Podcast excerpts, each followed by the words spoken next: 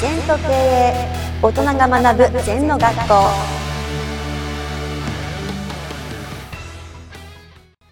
先生こんにちは。はい、こんにちは。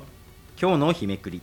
2つ道があれば難しい損の道を選べ。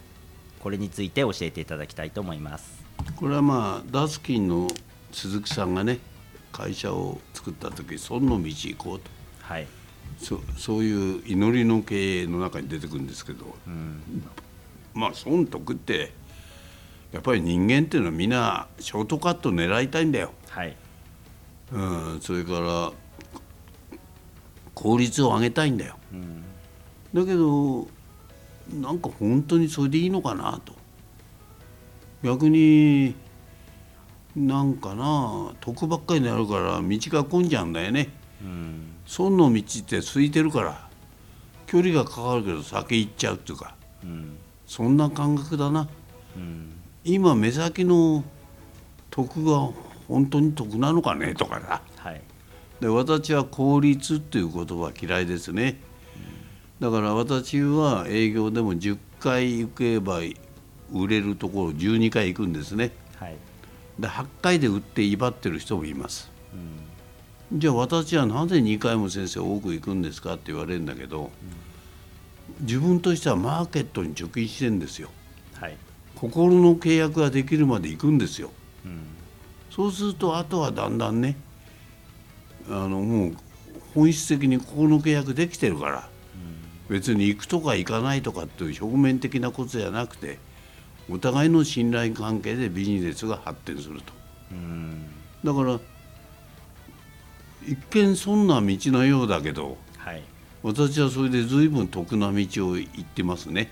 うん。だから終身顧客というかずっとお客様が多いですよ、うん、長い目で見るということですか？長期的に。長い目全体的戦略的こういう目で物事を見ていかないとうん。目先のこれ仕入れてこれ売れば儲かるか。でも体制にならないことはやめた方がいいですね、うん。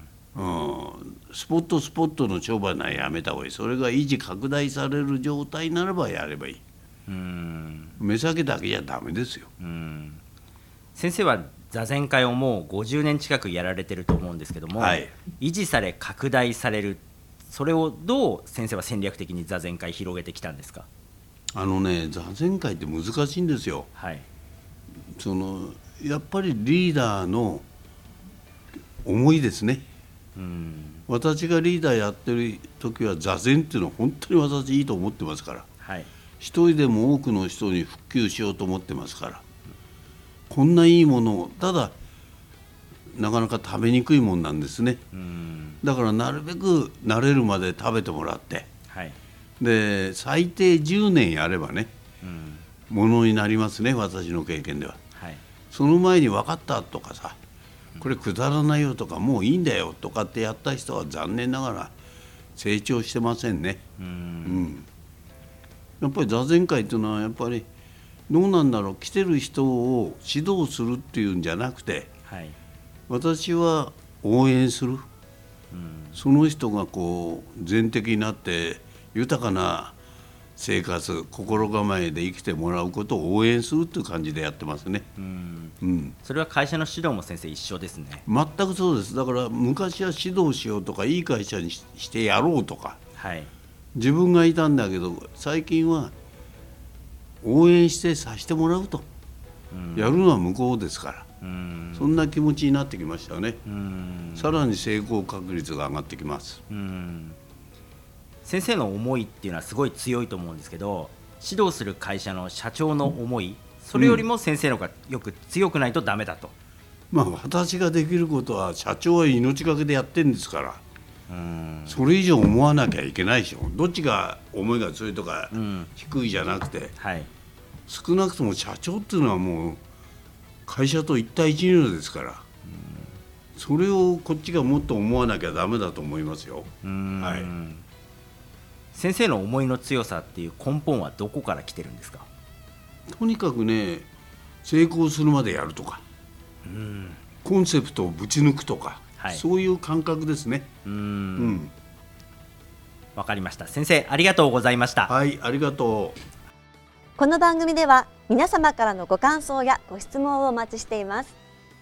LINE でお友達になっていただきメッセージをお送りください。方法は LINE のお友達検索でアットマーク ZENTKA アットマーク ZENTO KEIEI と入力してください。お寄せいただいたご感想やご質問は番組の中で取り上げていきますのでメッセージをお待ちしております。